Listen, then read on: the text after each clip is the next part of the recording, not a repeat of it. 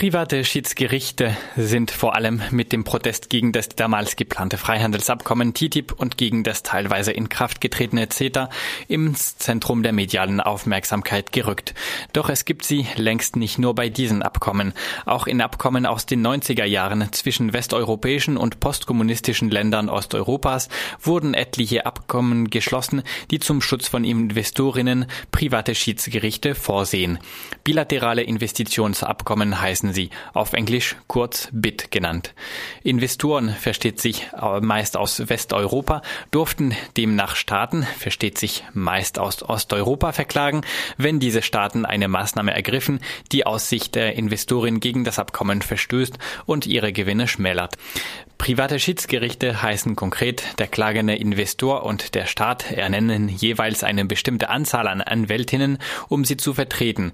Die Anwälte beider Seiten einigen sich anschließend auf Rechtsexperten als Schiedsrichterinnen, die über den Fall entscheiden.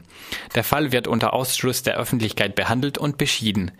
Diese bilateralen Abkommen existieren weiterhin auch unter Staaten, von denen inzwischen beide Mitglied der Europäischen Union sind, sprich unter Staaten, deren Investitionen Investorinnen auch ohne diesen Sonderklageweg die vollen Vorzüge des europäischen Binnenmarktes genießen und die bei Bedarf Zugang zu europäischen Gerichtsbarkeit haben.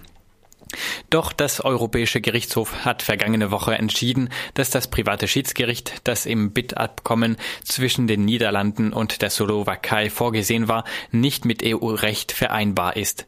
Das Urteil bezieht sich erstmal nur auf dieses spezifische Abkommen, könnte aber Folgen für alle ähnlichen BIT-Abkommen unter EU-Mitgliedstaaten haben und eventuell auch für Abkommen mit Staaten außerhalb der Europäischen Union. In der Sache ging es um den Streit zwischen einem niederländischen Versicherungsunternehmen und der Slowakei.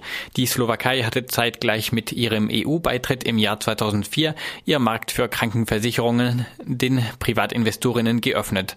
Das niederländische Versicherungsunternehmen hatte die Gelegenheit beim Schopf genommen und eine Niederlassung in der Slowakei eröffnet. Zwei Jahre später jedoch führte die Slowakei eine Reform ein, die es den Krankenversicherungen verbat, Rendite zu verteilen. Das niederländische Versicherungsunternehmen verklagte die Slowakei 2008 wegen dieser Reform vor einem privaten Schiedsgericht. Grundlage für diese Klage war das bilaterale Investitionsabkommen, das die Niederlande im Jahr 1991 mit der Tschechoslowakei abschlossen und das ab 1993 mit der Slowakei weitergeführt wurde. Das niederländische Versicherungsunternehmen gewann vorerst vor dem privaten Schiedsgericht.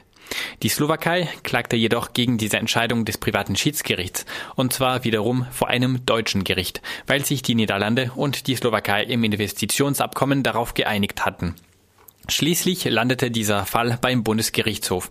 Dieser wiederum bat das Europäische Gerichtshof zu klären, ob diese private Schiedsgerichte, die im BIT-Abkommen vorgesehen sind, überhaupt mit EU-Recht vereinbar sind. Und hier kommen wir zum Urteil von vergangener Woche. Das Urteil lautete, wie eben erwähnt, dass das private Schiedsgericht, das in diesem Abkommen vorgesehen war, gegen EU-Recht verstößt, weil es versuchte, die Rechtsprechung der eigentlichen EU-Gerichtsbarkeit zu entziehen zugunsten von diesen privaten Schiedsgerichten. Ob dieser Fall dann Folgen für weitere Abkommen haben wird, ist noch offen. Der Fall ist erstmal so formuliert, als würde es nur für dieses eine Abkommen zwischen den Niederlanden und der Slowakei gelten. Allerdings kann man davon ausgehen, dass es sicherlich für ähnliche Abkommen zwischen Staaten gelten könnte, die nun Mitgliedstaaten der Europäischen Union geworden sind. Ob es dann jedoch auch für Drittstaaten außerhalb der Europäischen Union gelten würde, wäre abzuwarten. Was jedoch noch sich abzuzeichnen scheint, ist, dass die Europäische Union insgesamt inzwischen auf andere Mittel setzt als diese sehr umstrittenen privaten Schiedsgerichte. Und zwar zum Beispiel im Freihandelsabkommen mit Kanada sind diese private Schiedsgerichte schließlich unter dem Druck der Öffentlichkeit in ein öffentliches Gericht verwandelt worden, das jedoch als Sondergericht für Investoren gilt, also mit denselben Befugnissen. Investoren können Staaten verklagen und sonst niemand. Aber in diesem Fall sind es dann öffentliche Gerichte, weswegen es wahrscheinlich eine ganz andere Sache wäre als bei diesen privaten Schiedsgerichten.